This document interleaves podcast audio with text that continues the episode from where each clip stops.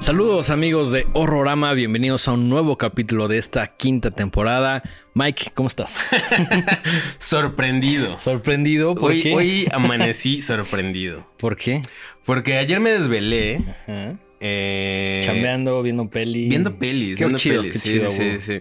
Eh, no sé si en, en capítulos anteriores de este honorable programa pues siempre hemos hablado como... Bueno, antes que eso, ¿tú cómo estás? Bien, chido, Sí, sí. chido, Ah, chido. Sí, con fortuna ahorita bastante chamba, lo cual Ay, qué bueno. está muy bien. Muy bien, muy Porque bien, luego bien. hay momentos de...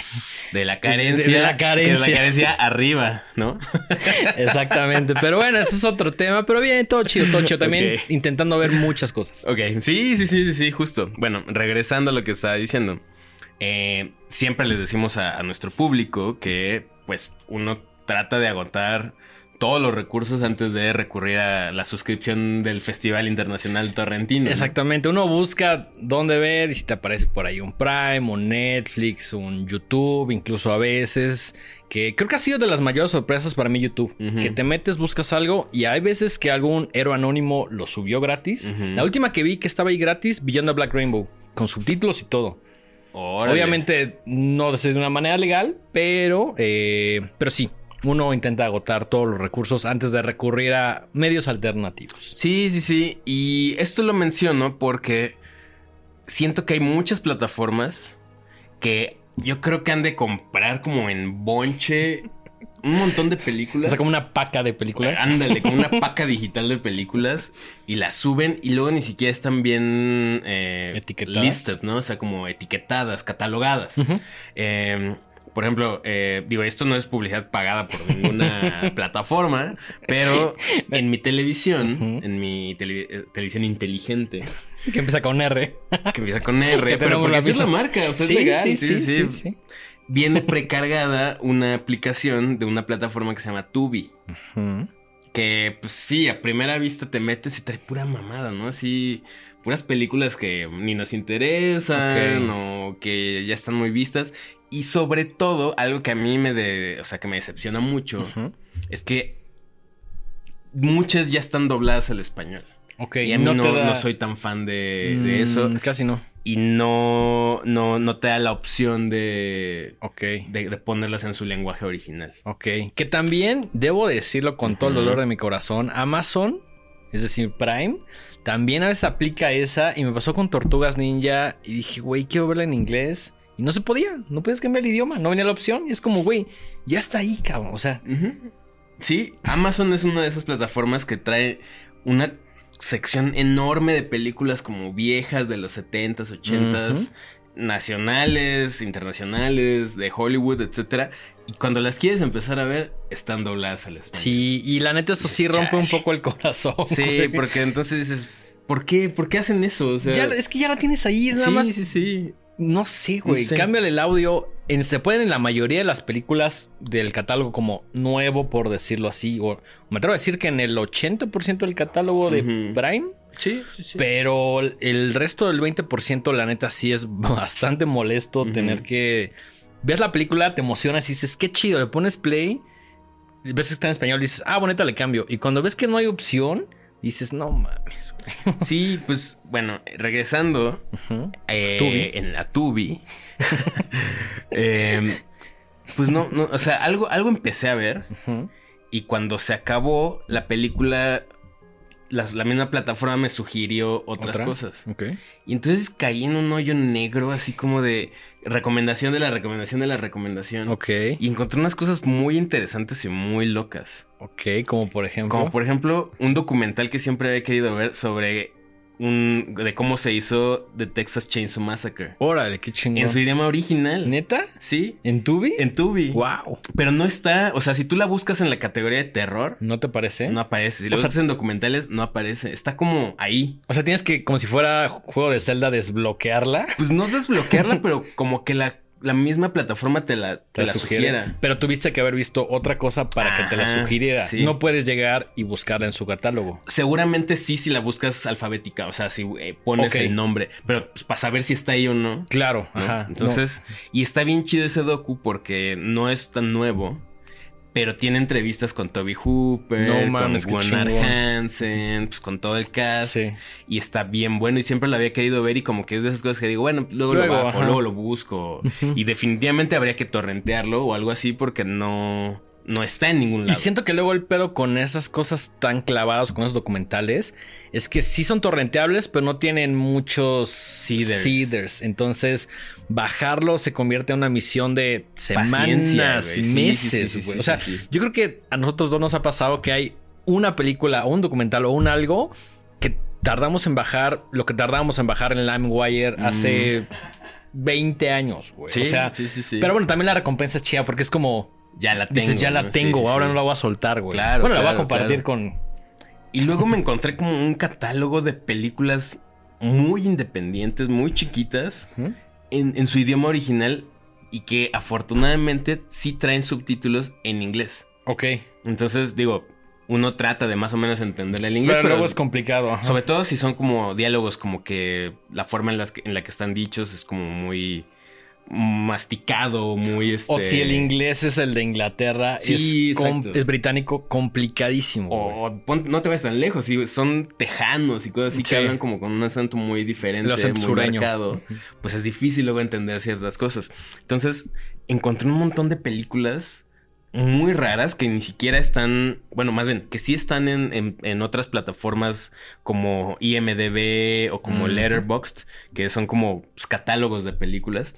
Pero tienen muy poquitos views y muy poquitas reseñas o nada de reseñas. O- y muy poca información, Sí, ¿no? De esas muy que poca luego. información. O sea, esa parte de IMDB que luego ni foto del póster trae, güey. Justo, ahí así encontré cosas. Órale. Y una película que encontré y que vi, que de hecho por eso llegué a la de Texas, ¿Texas? Chainsaw, eh, se llama Putreficción. Ok. Y la vi porque el título, dije, el título está Suena, súper mero. suena como a comedy horror. Pues no, ¿No? es una cosa muy rara. Y suena española. Es mexicana. ¿Es mexicana? es mexicana. ¿Cómo se llama? Putreficción. Ok.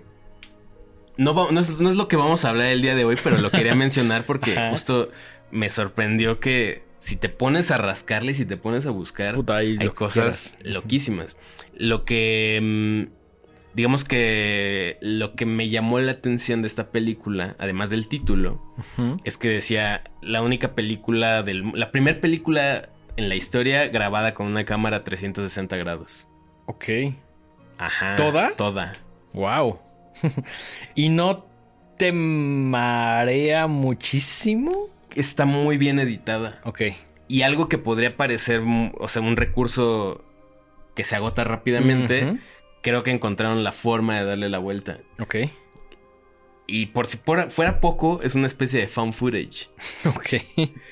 Es una cosa muy extraña. Ok, Algún día hablaremos a, a- a- a profundidad de esa Deja que la vea y, y Sí. le damos. Sí, sí, sí. El día de hoy no veníamos a hablar de estas cosas. Traemos No, no, no. un par de estrenos, eh, pues muy interesantes y, y- y, pues queríamos eh, justo, ahora lo- los vimos por separado para que cada quien pudiera ver algo distinto. Esta vez sí nos tuvimos que dividir. Mike fue a una función, yo fui a otra porque Ujú. fueron casi, casi a la misma hora, el mismo día, Sí, obviamente. sí, Entonces tuvimos que dividirnos. Y ahora creo que la misión de este programa es...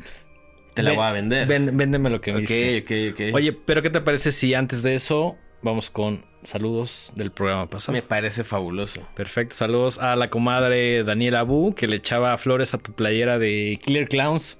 Muy bonita, es de... mm, Ay, no me acuerdo qué marca es, pero Terror es, es de esta misma marca. ¿Cuál es? Ah, Cavity Colors. Ah, Cavity Saludos Colors. también ahí al compañero Puis Calzada que chambea para Cavity Cavity Colors, nada más y nada menos. Saludos también a Yasmín Lora que pone el mejor Halloween de Horrorama, los quiero mucho. Muchísimas gracias. Tienes razón, es el mejor Halloween. A Are Arte. A Matildo que dice el buen Dengue me super vendió su recomendación. Voy a buscarla en el festival. Y mm, quién más, quién más está por acá? Ana Laura Arrieta, Israel, nuestro queridísimo Belkovac y Edgar Santana. A todos ellos, muchísimas gracias. Esos son los saludos del programa que hicimos especial de La Monja. Y ahora Muy que ya bien. tenemos los saludos, ahora sí, démosle. ¿Con, Ah. cuál, ¿Con cuál quieres empezar? Con la tuya, me, ¿Sí? ten- la- sobre todo porque tenía muchísimas ganas de ir a verla y Ok. pues sí, tuvimos que dividir y Dividirnos. te tocó. te tocó a Sí, ti. ahora sí que le cediste el boleto a la comadre Miedo mismo, Mm. que por ahí me estuvo acompañando. Y yo vi Cacería en Venecia, que es una película que llega gracias a 20th Century Studios. Se estrena el 15 de septiembre en Estados Unidos y en México. Me pusieron Hunting in Venice. A mí me llamó la atención y creo que en uno de esos programas de hace tiempo, como de principios de año, como que dije, esa se ve chida. Ya había visto el tráiler y mucha gente le decía como de, ah, la película más lo que sea de este año, ¿no? Y es una película que en inglés se llama Hunting of Venice, en México la opción Cacería en Venecia, que pues, siento que el título no está tan mal. Está basado en un libro, libro de Agatha Christie que se llama Halloween Party, que eh, su primera edición data de 1969. Ok. Y Agatha claro. Christie, como todos sabemos, pues es de las escritoras más capacitadas para el tema de crimen, policía, sea con detectives, etcétera, etcétera, etcétera. Esta película está dirigida por Kenneth Branagh, que es actor, productor, director, guionista. O sea, este güey es de estos locos del renacimiento que hacen un chingo de cosas. Sí, no, además es de esos actores que llevan toda la vida, o sea, siento que he visto películas de Kenneth Branagh desde hace...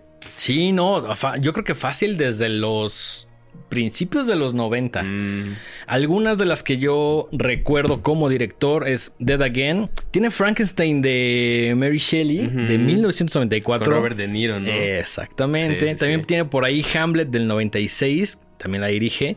Y ya más recientemente dirige Thor de 2011. güey. Cámara, Ajá. O sea, es como Frankenstein Thor. Digo, está Fíjate, no chido. sabía que era de, de... Thor era de él. Sí, yo tampoco. Hasta que neta no sabía, me puse a buscar información sobre su filmografía. Estas son las que más recuerdo. Y dije, órale, y Thor, la neta está chida. No Sí. me desagradó. No, no es Ragnarok, pero no está nada mal. Y también tiene un chingo de cosas de eh, televisión. Y como actor eh, ha participado en Otelo, ha participado como Víctor Frankenstein en Frankenstein de Mary Shelley, que además él dirige. Actúa y dirige, que esto también lo hace en esta película. En Hamlet, eh, en, ¿te acuerdas de este bodrio llamado Wild Wild West? Claro, es el malo, ¿no? Sí, sí, sí. Exactamente, sale en esta cochinada de Will Smith, que también sale Salma Hayek. Lo único bueno de esa peli era la rola. Sí, la- que, que además era un cover, güey. ¿Era un cover? Es un cover. No, Sí. no es de... No, no, es un cover de otra ochentera que suena mucho más ochentera y mucho más divertida, pero sí es, sí es un cover. Como, Eh, ¿Sabes qué Ayer... no, bueno, como que sí sabía, Ajá. pero la neta no la tenía tan presente. Ok, ¿cuál?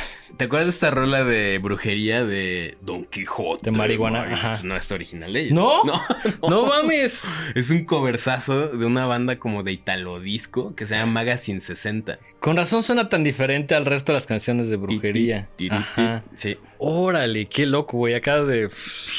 Sí. Yo juraba que era de brujería. Mm, mm. Bueno, eso no quita mi amor por brujería. No, no, no, para nada, ¿no? Al contrario, creo que lo hace más, más grande. O sea, es como de tomar una rola de disco así súper bailable y la volvieron.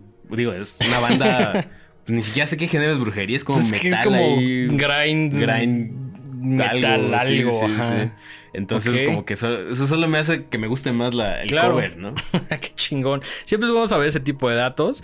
Y acá como actor, eh, como Víctor Frankenstein, participa también en Otelo, en Hamlet, en ese bodrio llamado Wild Wild West, en The Boat That Rock, que es una película muy chingona de música. Sobre todo si ustedes se dedican a la locución, tienen que ver esa película. Sale también en Dunkirk, en Tenet y en Oppenheimer. Sí, sí, sí, es un jack of all trades. Es como un les- jack of all trades, definitivamente. O- Esto siento que ese capítulo está muy random, ¿no? Así está como lleno de cosas. Pero por ejemplo, me gusta mucho datos que, curiosos. que lo más cercano a la expresión Jack of all trades aquí es ajonjolí de todos Los, los, moles. moles. Pues sí. Güey, que de hecho la, la expresión en, en su idioma original, creo, en inglés, es Jack of all trades, Master of none. Que es como algo despectivo. Que es como de, güey, Andas haces- en todo, Andas en pero- todo. O, o sería como el que mucho, ¿cómo se llama? El que mucho abarca, poco aprieta, ¿no? Exactamente. Ese creo que será una mejor traducción del, de la frase completa. Sí, sí, sí. Ajá, exacto. La frase completa, sí. Si nada más es Jack of all trades, podría ser como Un todos los mundos. Ajá, como un cumplido puede ser. Pero cuando le agregas el Master of None es como, güey, haces de todo y eres un bueno para nada. Pero bueno, esa es la expresión. y el cast también está muy chingón esta película. Por ahí, obviamente, está Kenneth Branagh como el personaje de Hercule Poirot. Que, pues digamos que es uno de los personajes más prolíficos o más populares dentro del universo de Agatha Christie. Ha estado en 33 novelas y en 51 cuentos de 1920 a 1975. Se supone que es un personaje belga que incluso en Bélgica tiene por ahí una estatuilla, no recuerdo en qué calle, pero tiene como una estatuilla ahí que le pusieron como una plaquita. Y también su obituario estuvo en la portada del New York Times, güey. Ah, O sea, sí es un personaje así como de. Bueno, supongo que fue en 1975 cuando ya dejó de aparecer, que dijeron como de, ah, vamos a ponerlo ahí. Pues seguro Agatha obituario". Christie dijo, ay, ya. Sí, sí, no. De- No, y también tiene otros personajes. Sí, claro. Pero claro. este- este- Lo mató y lo pusieron en el. Exacto, en el obituario, Wow. sí, estuvo muy cabrón. Yo creo que es- este sí, incluso la película te lo plantea como de, este es el detective más cabrón, ¿no? También por ahí aparece Tina Fey en el papel de Ariadne Oliver, que Tina Fey se aventó todo Saturday Night Live, 30 Rock, Plaza Sésamo, también hace cosas como de doblaje para Bob Esponja, para iCarly, para esas temporadas de Los Simpsons que ya no sabemos ni qué pedo. Y pues es la escritora de Mean Girls que ahorita vi que ya, ya la van a hacer una obra de teatro, creo que en. Broadway. Y ella también está involucrada. No sé si va a participar, pero sí está, está involucrada. Y de- también dentro del cast aparece... Michelle Yeoh, que es esta artista de Malasia, como el personaje de Joyce Reynolds, que tiene un chingo de cosas de artes marciales. Obviamente tiene Everything Everywhere All at Once, que ya hablamos de ella aquí en un programa especial. Aparece también en Tomorrow Never Dies y en Crouching Tiger, Hidden Mm. Dragon. Es Entonces, digamos que regresa en, en este papel como de una medium bastante, bastante diferente. Y está dirigida por Kenneth Branagh, pero escrita por Michael Green, que escribió Logan en 2017. Ujú. Alien Covenant, también en 2017. El 2017 fue el año más cabrón para este brother. Y se aventó nada más y nada menos que Blade Runner 2049. También escribió, güey. Wow. Que creo que. Seguro en 2017 se, se compró su casita ya. no mames, se compró así el, el Alien de Covenant. Dijo, güey, véngase para acá, güey. Es como esos actores que luego dicen, como, no me pagues, güey. Dame, dame unos props así marranos, güey. Qué gran pago, ¿no? Sí, claro. Yo creo que está más chido porque, pues, güey, el varo. Va y viene. El varo, o digo, el varo es importante, pero es como de, güey, tengo una pieza ahí de una película que nadie más tiene, güey. Voy a empezar a cobrar así en, en props. En props. Así de, no, no me pagues, consígueme una cabeza de alien, güey, así. Y a ver cómo le vas a hacer. Me encantaría decirte que sí, pero creo que tu casero no va a querer que le pagues con un. O bueno, no sé, no conozco a tu casero. Mi casero es muy fan de alien. Ah, bueno, entonces podrías. podrías incluso hacerle como una ilustración, un, un original y ahí como. Sí, ahí sí, te lo sí, voy a pagar. Pero bueno, esta película, eh, ¿de qué va? Básicamente se juntan. Hay, hay como un asesinato. Primero te plantean como el escenario de Venecia y te dicen, güey, Venecia está súper chido. Pero hay un mito de que dice que todas las casas, todos los edificios, castillos, etcétera, todo está embrujadísimo y todo tiene como leyendas. Entonces, por ahí, como que organizan un Halloween. Obviamente, todo sucede en 1947. Ok. Y sí, sí es como una. mm, o sea, como una representación bastante buena. El diseño de producción está increíble. Y sí te vende esta idea de que es en 1947, después de la Segunda Guerra Mundial. Entonces todo sucede en Venecia y te dicen, güey, está embrujadísimo este pedo. Pero eh, hay un asesinato como en un castillo de una señora ahí que vive con su familia. Su hija se supone que se suicidó, o es lo que se dice, así como, güey, se suicidó mi hija, bla, bla. Y ahí hacen como el Halloween. Y después de que pasa este acontecimiento, como que juntan a Tina Fey, que, que juega su papel como escritora, que es como la escritora, haz de cuenta como Agatha Christie tal cual en la película. Juntan a Michelle Yeoh, que es Joyce Reynolds, que es la medium, que es esta morra, que por ahí dice como de, güey, yo puedo contactarme con los espíritus y dice así como, la definición que me gusta es justo que me digan como medium. Y pues obviamente Kenneth Branagh en el papel de Hércule Poirot, que es el detective más cabrón. Que de hecho te lo plantean que ya está retirado, que ese güey así ya dice, ni madres, ya no voy a trabajar. Y una de las primeras escenas es ese güey saliendo como de su oficina y tiene una fila de un chingo de güeyes, así como de, güey, ayúdame, es que mi hijo, bla, bla. Y el güey así como que dice, nah, ni madre. Ya estuvo. Ya estuvo, se dedica pues básicamente a pasarla bien hasta que por ahí le llega justamente una... Llega Tina Fey como que le dice, oye, güey, necesito que me ayudes con este caso. Y ya como que le dice, bueno, vamos a ver qué pedo porque quiero desmentir a esta medium, ¿no? Entonces, digamos que toda la película gira alrededor de descubrir qué es lo que realmente sucedió con, eh, con esta muerte en este como castillo embrujado, ¿no? Digamos que toda la película ocurre ahí. Es una sola locación que se ve bastante chingona, es un set increíble. Y me gusta que la película debate constantemente como este tema de decir yo puedo, o sea, como el detective, como decir, yo puedo probar que todo tiene una explicación lógica, pero también le empiezan a suceder como cosas sobrenaturales. Entonces es cuando el personaje cae como en una contradicción y dice, no, no, no, a ver, esto que vi o esto que sucedió necesita ver una explicación. Y pues básicamente es una película de detectives, está muy entretenida, está muy chida. Esta creo que sí la pueden ver con toda la familia a pesar de que tiene por ahí unas escenas medio violentas, sí, sí es una película que iría a ver con mis papás. O sea, si mis papás me dijeran, güey, quiero ir al cine, diría, vamos a ver esta película, es perfecta.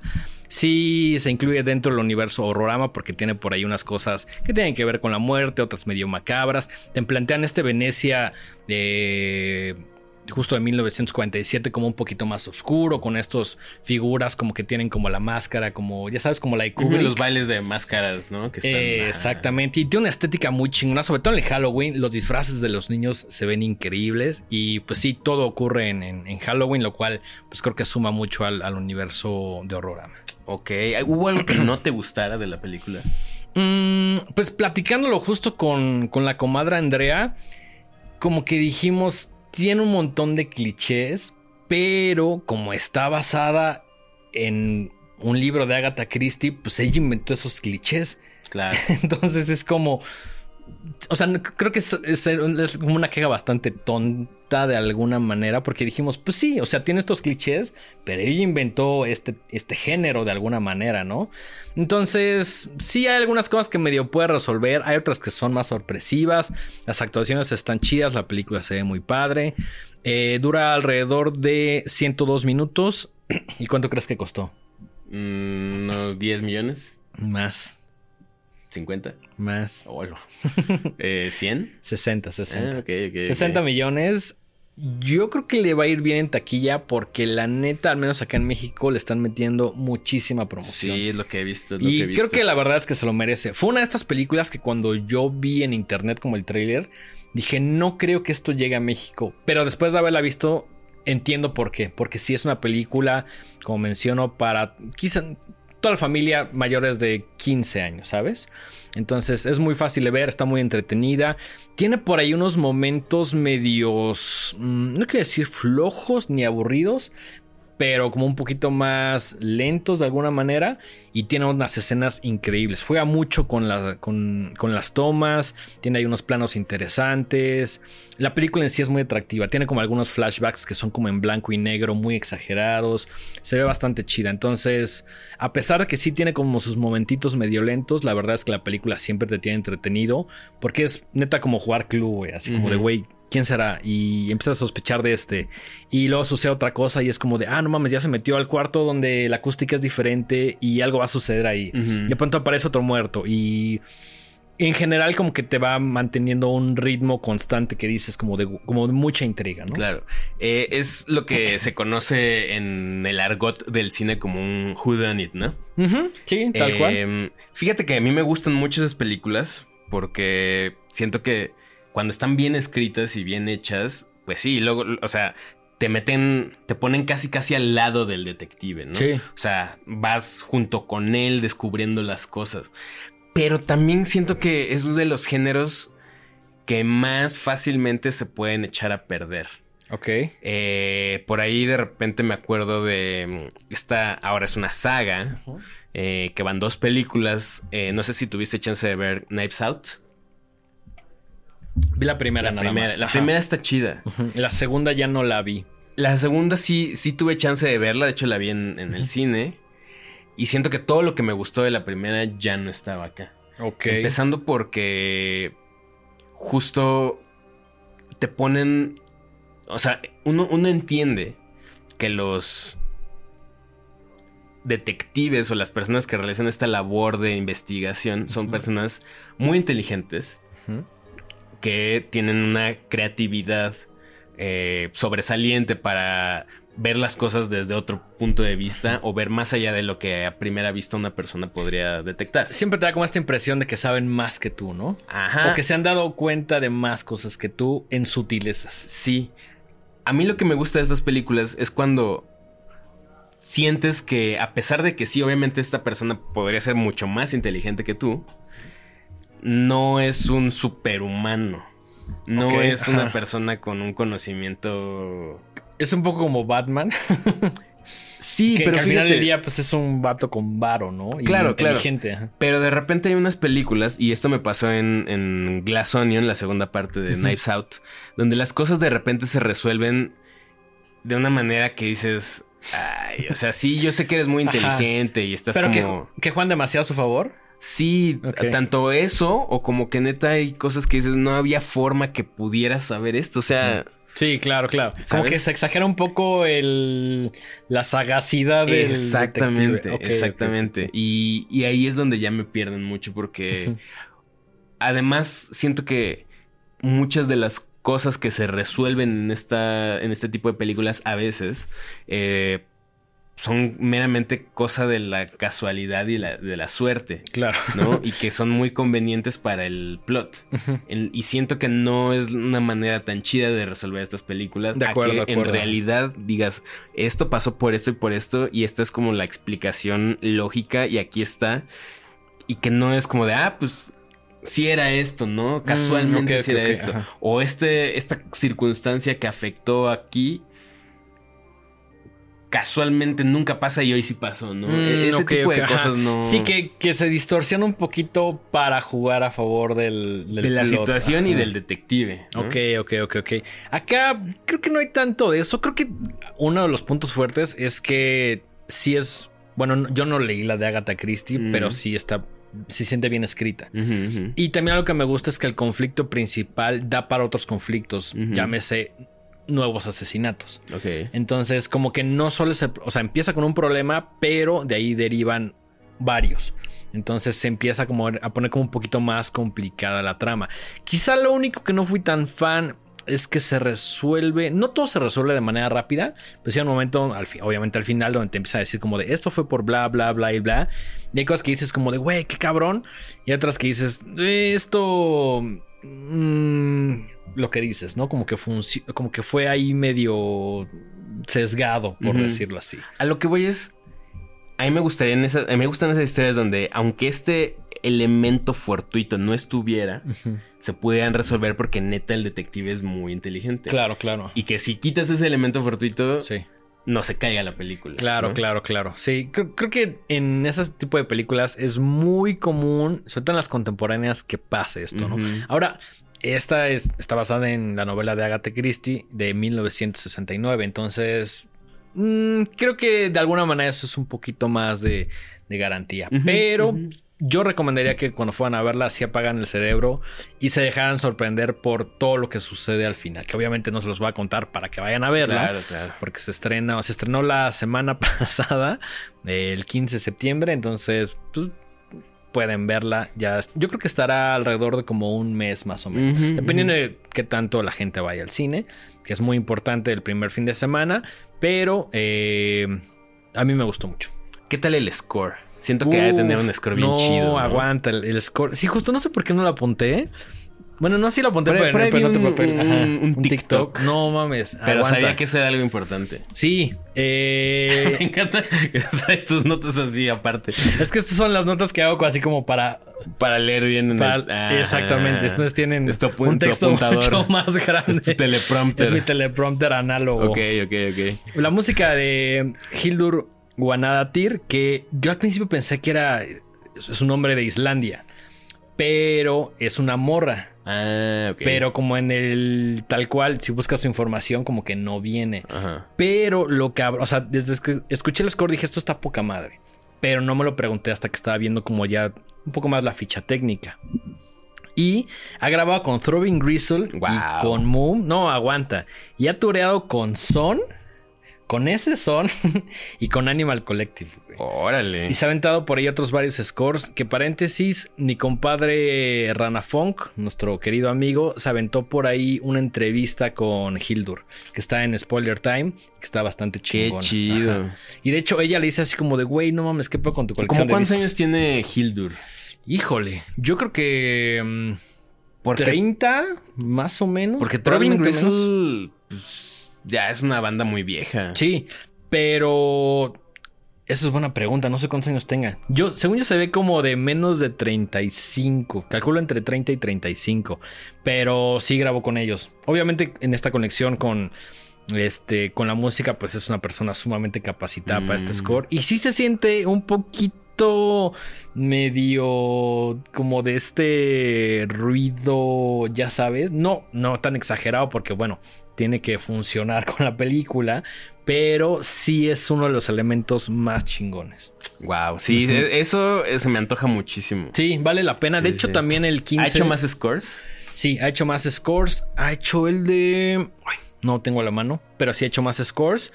Y este sale el 15 de septiembre. Entonces, pues por ahí lo pueden escuchar. A mí yo tengo muchas ganas de dar una vuelta porque me quedé bien picado de lo que vi en la pantalla grande. Órale, qué chido. Qué bueno, qué, qué cool. Pues habrá que ir a verla así, porque Sí. yo también me, o sea, me, me un poco de coraje que se, que se empalmaran las funciones. Yo porque también, sí tenía muchas ganas de ir, güey. por el nombre y el póster me quedé con muchísimas ganas de la que vas a hablar en este momento. Ok, ok, ok. Eh, a diferencia de la película de Dengue, la película que yo vi, eh, nuestros amigos de Movie nos hicieron favor de invitarnos a una función en cine, aunque esta película no se va a estrenar en cines. ¿Fue el Tonalá? Fue en el Cinepolis Diana. Ok. Eh, Movie suele hacer ahí como sus premieres y esas cosas. Y la van a poder ver, eh, pues ya, el 15 de septiembre se estrenó. ¿No? ¿Cómo se llama? Eh, se llama Rotting in the Sun. Ok. ¿En México le pusieron alguna traducción? Mm, No, Rotting ¿No? in the Sun. Ok. Eh, que bueno, traducido literalmente como pudriéndose en el sol, ¿no? ajá. Eh, entonces no la van a poder ver en el cine, pero ya está en movie. Para cuando estén viendo este video, ya se habrá estrenado. Y es una. Bueno, yo me lancé como casi siempre me gusta, sin saber absolutamente nada. O sea, te llegó la invitación y medio viste el póster. el arte me encantó. Ajá. Porque de entrada se me hizo muy interesante que no fuera una fotografía, sino una ilustración. Una ilustración muy bonita además. Eso siento que es de esas decisiones que muy pocas personas se atreven a hacer y que sucede más con películas independientes. Difícilmente vas a ver una ilustración en algo de Marvel, Claro. aunque da un 500% para hacerlo cabrón, ¿no? Claro, claro, claro. Sí, o, o son ilustraciones más como estas composiciones del maestro Drew Struzan, ¿no? Eh, que, que es el que hacía las portadas, bueno, los pósters de Star Wars y de Indiana Jones. Ajá, que es que son como muy realistas, ¿no? Como Muy- son como más realistas, Ajá. como parece como más fotográficas, ¿no? Ajá, Creo exacto. que también no se utiliza mucho, o sea, me recuerda al póster de Happiness, Ujú. Que hay incluso personas que, o cualquiera que puede ver el póster y dices, ah, esto es como de caricatura. Y creo que te puedes sesgar muy rápidamente. Claro, claro, También claro. yo creo que por eso no se hace tanto. Sí, sí, sí, sí. La verdad es que son eh, decisiones creativas que a mí, obviamente, como artista visual, me, me fascinan, ¿no? Me- se me hacen muy, muy arriesgadas. Y seguramente ha de haber por ahí un póster promocional más vendedor, más, eh, pues sí, con fotografías, etcétera. Pero el arte que están utilizando para promocionar ahorita es justo esta ilustración que seguramente están viendo ahorita acá en pantalla, eh, de un buitre sobre un cadáver que está ahí envuelto en... Está bien chida. Sí, está chingón, está chingón. Eh, con, o sea, la, la- la realidad es que yo no conocí el trabajo del director. Es un director chileno, bastante joven, nacido en el 79, que se llama Sebastián Silva. Ok. Y por ahí tiene como cosas que me llaman la atención. Sinceramente, les repito, no he visto nada. Eh, vi que dirigió un par de episodios de esta serie que ya se canceló, pero que sé que tenía sus fans, que se llamaba Los Spookies. Ok. Eh, dirigió otra película como de terror que no tiene tan buenas reseñas, que se llama Magic Magic de 2015. Ujú. Pero también tiene una que se llama Crystal Fairy and the Magical Cactus de 2013 con Michael Cera. Órale. O sea, interesante, interesante suena, o sea, como... suena bastante independiente esa. Suena como. No sé por qué siempre Michael Cera me recuerda a Juno, güey. And- sí, pues sí, claro, claro. Y por ahí tiene una película de 2009 que se llama The Maid, que siempre quise ver y como que también fue como una producción muy chiquita, independiente, que pasó rápidamente y nunca la caché. Ok. Pero siempre quise ver esa película. Eh, protagonizan, y aquí es donde se pone muy interesante la cosa, el mismo director, Sebastián Silva, Ok. protagoniza y se interpreta a sí mismo. y también eh, otro de los protagonistas es un creador de contenido slash influencer llamado Jordan Firstman, que yo sinceramente no lo conocía, pero es también sale como él mismo, o sea, es él. O sea, sale en papel como influencer. Sí, sale él como él mismo. y ya buscándolo en redes, pues es alguien bastante famoso. Tiene Con muchos números. Pues casi pegándole al millón de seguidores. Pues es bastante. Eh, también protagoniza Catalina Saavedra, eh, que es una actriz chilena, en el papel de Doña Vero, que esto está increíble porque yo no sabía, yo no sabía que ella era chilena y sin embargo interpreta a una em, señora que hace el aseo en una casa con un acento completamente chilango. Nita. Es- y eso está Órale. muy interesante, muy, muy, muy chido. Eh, ahora bien, ¿de qué va? ¿No? Eh, digamos que es una especie de metacomedia. Ok. La historia va sobre eh, el propio Sebastián, que además de ser director, ahorita está atravesando como una fase de pintor. Pero al parecer no le está yendo muy bien. y el vato está muy deprimido. Tiene. Vive en una casa en la, en la colonia Roma. Y eso también es de las primeras cosas que me llamó la atención. Toda la, toda la película transcurre en lugares muy familiares para la gente de la Ciudad de México. Ok, seguramente has pasado por ahí. Sí, dices- claro. Y cuando ves la película dices, ah, no mames, ubico tal calle, tal casa, tal. Sí, claro, porque además eh, no solamente es una casa en la colonia Roma, sino está ubicada en la Plaza Río de Janeiro. De hecho, Mm, la Plaza ok. Río de Janeiro eh, juega un papel ahí importante en la película y sale varias veces. Entonces es muy chistoso de repente ver justo, ¿no? Películas como tan... A mí se me hace bien loco ese pedo. Y creo que la primera vez que me sucedió fue cuando vi Romeo y Julieta, güey. Que decía como, no mames, yo conozco esa iglesia, yo he pasado por esta avenida, ya sabes, o sea, Y sin embargo en Romeo y Julieta todavía está medio disfrazado, ¿no? Nunca te dicen que es la Ciudad de México. sí. Que, que la neta, y la última vez que vi Romeo y Julieta sí la estaba pausando, ya como de, no mames, hay un pecero. Claro. Ahí hay un taxi de los verdes. O hasta la- la- los anuncios, ¿no? Que son como cosas que has visto, ¿no? Exactamente. Sí, sí, sí. Hay, peceros así en, en Sí, primer sí, plano, ¿no? Y eso está bien chido. Pero aquí no es. Ok, aquí es la Ciudad de México, ¿no? O sea, todo es como real. Entonces, eh, este director, Sebastián, este personaje, eh, vive en. en- o sea, al parecer le paga la renta a un amigo suyo que al, al mismo tiempo es como una especie de su agente. Y eh, constantemente Sebastián le está diciendo que, que no se siente bien, que está triste, eh, se mete muchas drogas, consume mucha ketamina Ok. y su amigo le sugiere, pues vete a desfogar un rato, ¿no? Vete a, a distraerte y él decide irse um, de vacaciones a pues, unas de estas playas nudistas eh, de, la- de- de México.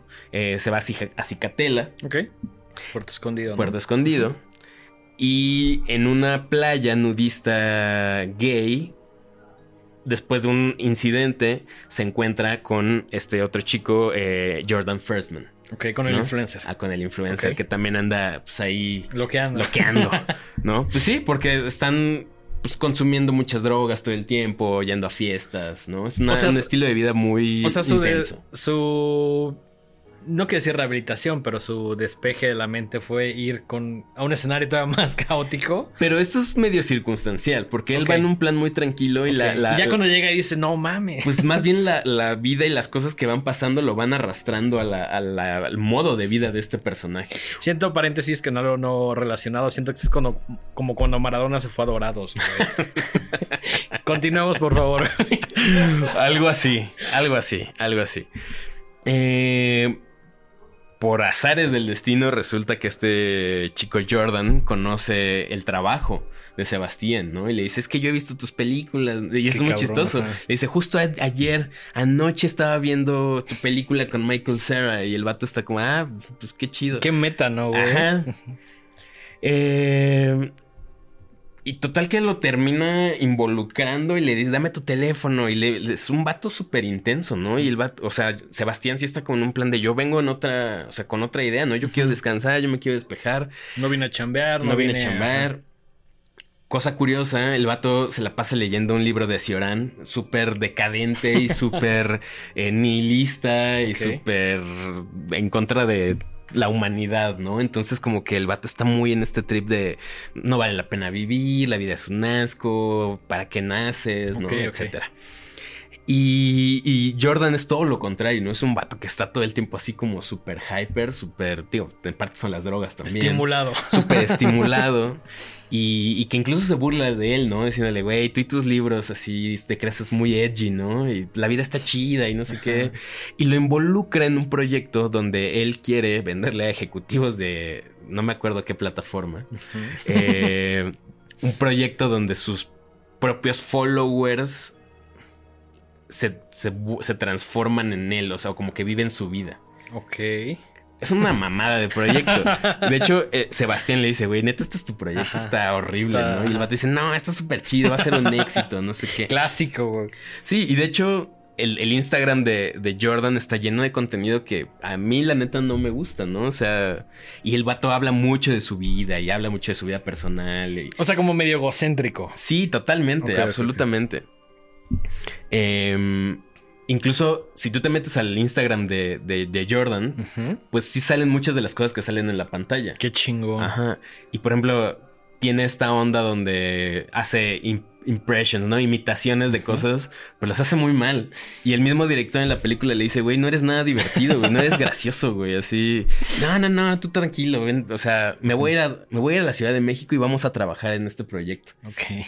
Cuando él regresa a la Ciudad de México, Em, y tiene una junta con, la gente que, le produce sus películas, le, lo cuestionan, ¿no? Y le preguntan, oye, pues, ¿qué nos tienes de nuevo, no? O sea, tienes un contrato, no lo estás cumpliendo, ¿en qué vamos a trabajar? Y las ideas que les picha, ninguna le gusta a los ejecutivos. Hasta que se acuerda que tiene el trata con este güey, bueno, el contacto de este güey dice, bueno, tengo estoy trabajando en un proyecto con Jordan Firstman. Y los güeyes así de, no mames, Jordan Firstman, güey, cuéntanos, así nos interesa cabrón. Y el vato ya les dice, no, pues se trata de esto y esto y esto. Y los güeyes, no, nos encanta. Sí, cuando empezamos a trabajar?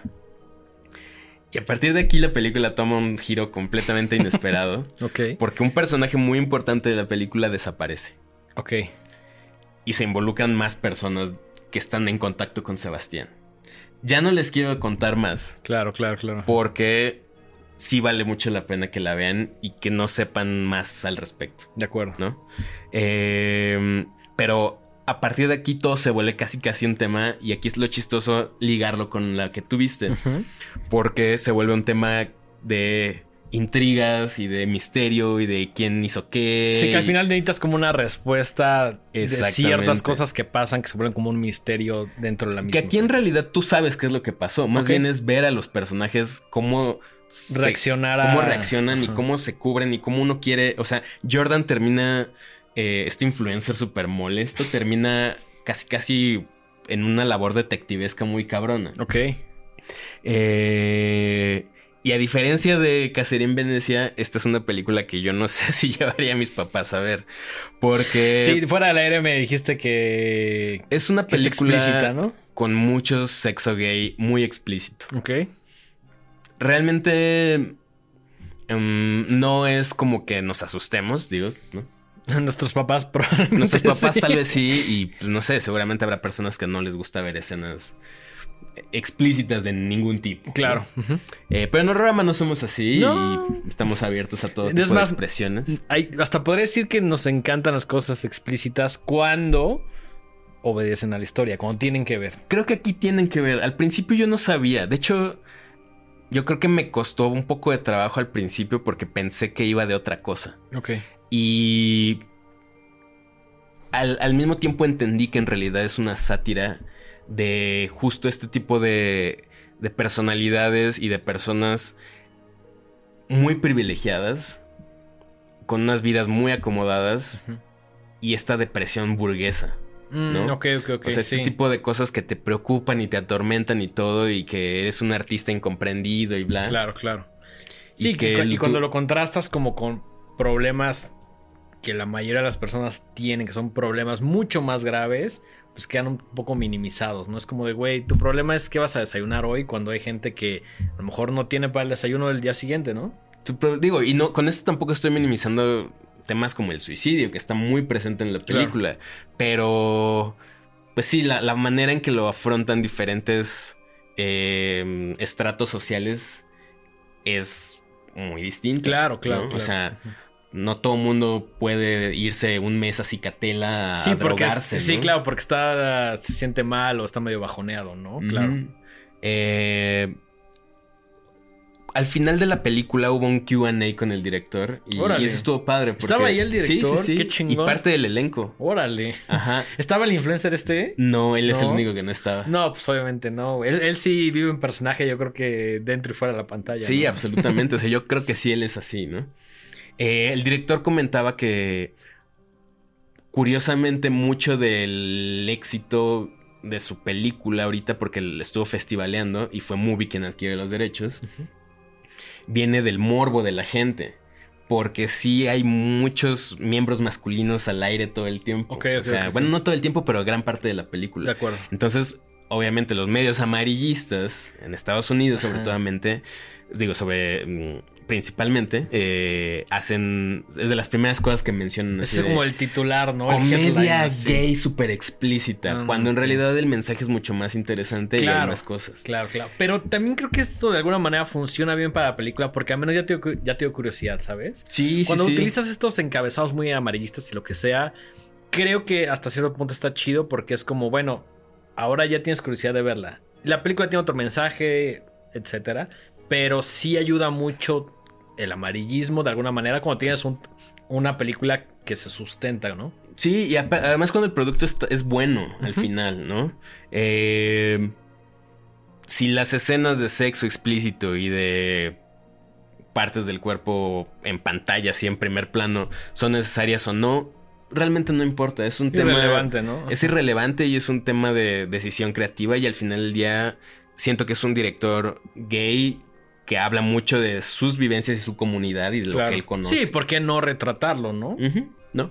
Eh, pero también habla de cosas muy interesantes como justo eh, la depresión, este tema como de los privilegios, que todo el tiempo es muy evidente y, y- y es muy in your face, ¿no? Claro. Entonces es, es- te das cuenta que en realidad se está burlando de eso, Claro. de la gentrificación, o sea, el, mismo hecho De que sea en México, en la Roma. de que sea en México y que el, el 80% de la película está, sub- es- está subtitulada, es como de neta. Sí, No. sí, sí. Entiendo, entiendo. Y es muy a propósito. Es muy a propósito. Eh, obviamente este tema del culto al celebrity status, eh, el abuso de sustancias, eh, este, esta escena de la comunidad LGTB plus, eh, que sí es como muy intensa, muy de... eh, también de- se burla de eso, ¿no? De, de- de muchas apariencias. Hay unas escenas ahí como unas galerías de arte donde todo el mundo está mamoneándose. eh, y donde sí también hay como mucho desenfreno y muchas drogas y mucho sexo casual. Exceso en general. Exceso en general. Pues está ahí, está ahí retratado y no es el, no es el elemento principal de la película. Porque al final del día la historia que cuenta y este, eh, esta, esta cuestión que pasa es lo principal Ok. Pero está aderezada con todas estas cosas que la vuelven una, una experiencia bastante interesante. Ok. Me gustan estas películas que no tienen como un solo tema, ¿no? Que es como de, ah, conectas más con esta parte o con la otra o con todo lo que acabas de explicar, ¿no? Pero me gustan mucho est- estas películas que utilizan como un a lo mejor conflicto principal o una situación para decir, bueno, voy a meter o hablar de cosas que también me parecen importantes. ¿no? Sí, sí, sí. Y, y justo creo que lo más chido es cómo pasa tal cual, de ser una historia que podría ser de, de- de gente que a lo mejor no te va a caer bien. Porque el, el director lo dice, ¿no? Yo les pedí que actuaran. Porque todos los personajes principales son, son ellos mismos. Ok. ¿no? Eh, les dije, quiero que todos sean la peor versión de sí mismos. Esa fue la instrucción. Qué chingón. Y se nota, ¿no? O sea, no, no puedes sentir empatía por absolutamente nadie. Ok. ¿No? Todos de alguna manera terminan cayéndote súper Mal. mal por X o Y. Sí. ¿Sientes que esta película está dividida como en dos partes?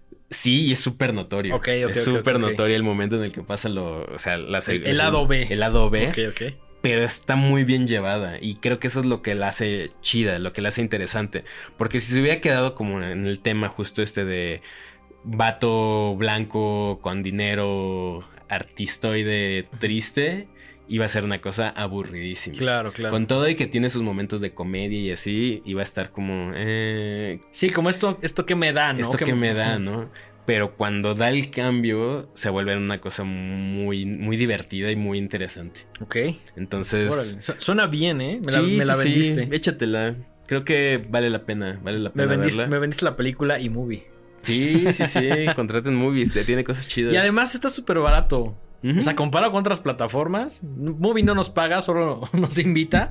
Pero la neta es que sí es una gran opción para ver otro tipo de cine. Así es, así es.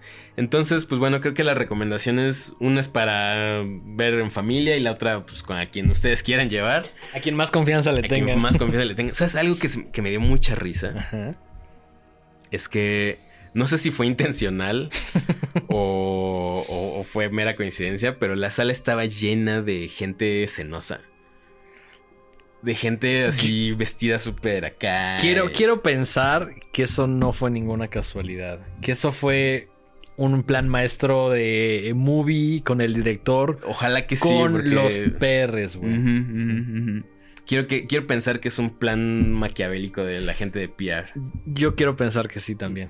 Pero bueno, no sé. ¿Tú cómo fuiste vestido, güey? Pues yo iba normal, yo pensé que era una función X, y llegué y había alfombra roja y fotógrafos y gente parándose en la alfombra roja así posando en el back de prensa. Yo creo que definitivamente fue una decisión a propósito. tal vez sí. Tal vez sí. ok. Eh, entonces, bueno, vayan a ver qué hacer en Venecia de 20th Century Studios. Y después se quedan en su casa a ver movie y ven Rotting in the Sun, Double feature. double feature, ¿no? Ambos con crímenes por resolver.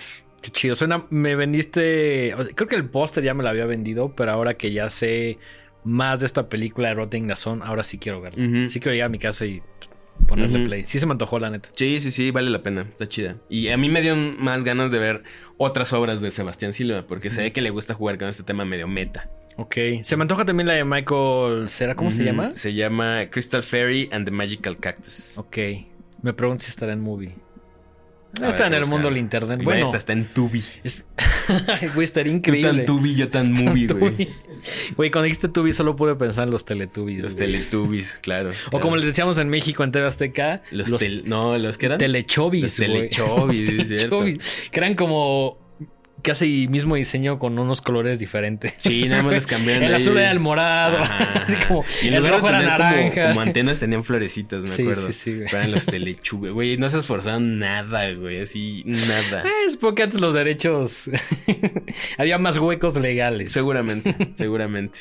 Em, ¿Alguna información adicional que quieras dar? Eh, todavía tenemos merch, por ahí pueden echar un mensaje. Recuerden que contamos con envíos nacionales y también eh, nos podemos ver cerca para entregarles lo que quieran de merch. Eh, ya se viene la fiesta de Horrorama, por ahí salió el teaser. Recuerden, 28 de octubre, sábado, ahí en la Piedad, se va a poner chingón. Eh, próximamente los boletos y más información. Seguramente habrá DJs. Todavía tenemos que afinar esos detalles. Pero de que va a ser el 28 en la Piedad, eso es un hecho. Y de que se va a poner chida, también es un hecho. Y de que va a ser de disfraces y que va a haber concurso de disfraces, también va a ser un hecho. Y de que nos vamos a poner, Como cola de perros, también, también es un va hecho. a ser un hecho. Sí, todo es un hecho. Em, Denguito, tus redes sociales. Estoy en todos lados como arroba el dengue, ahí en Twitter, Instagram y TikTok. Las redes de este programa, arroba los horrorama. Estamos en todas las plataformas, en YouTube, Spotify, las que busquen, ahí estamos como Horrorama. Mike, tus redes personales. Yo estoy en Instagram como arroba Mike-Sandoval- y en Twitter, que ya no se llama Twitter, En como arroba Miguel Sandoval. Ok. Y- ¿Y en threads? En Threads, creo que también como en Instagram y en TikTok como Mike-Sandoval, aunque hace eh, ocho eones que no subo nada. Ya dale, güey. Ya sé, güey, Ya, ya dale, sé, ya dale. Yo le estoy dando duro, la neta. No, me encanta, güey. Me, me gusta que estés creciendo en, en TikTok. Está chido, está chido. Y me gusta tu contenido, la verdad, digo, no porque seas mi compa. Pero si no Sí te lo- conociera, creo que sí vería, sí, o sea, sí hablas de cosas tan variadas, pero tan interesantes que sí, sí seguiría tu contenido. Así como hay en el universo Horrorama, hay el universo Dengue. Sí, sí, sí, sí, sí. Pero bueno, este, eso es todo en el capítulo de hoy. Muchísimas gracias por verlos y por vernos y nos vemos en el siguiente Horrorama. Chao. Adiós. Hasta la próxima.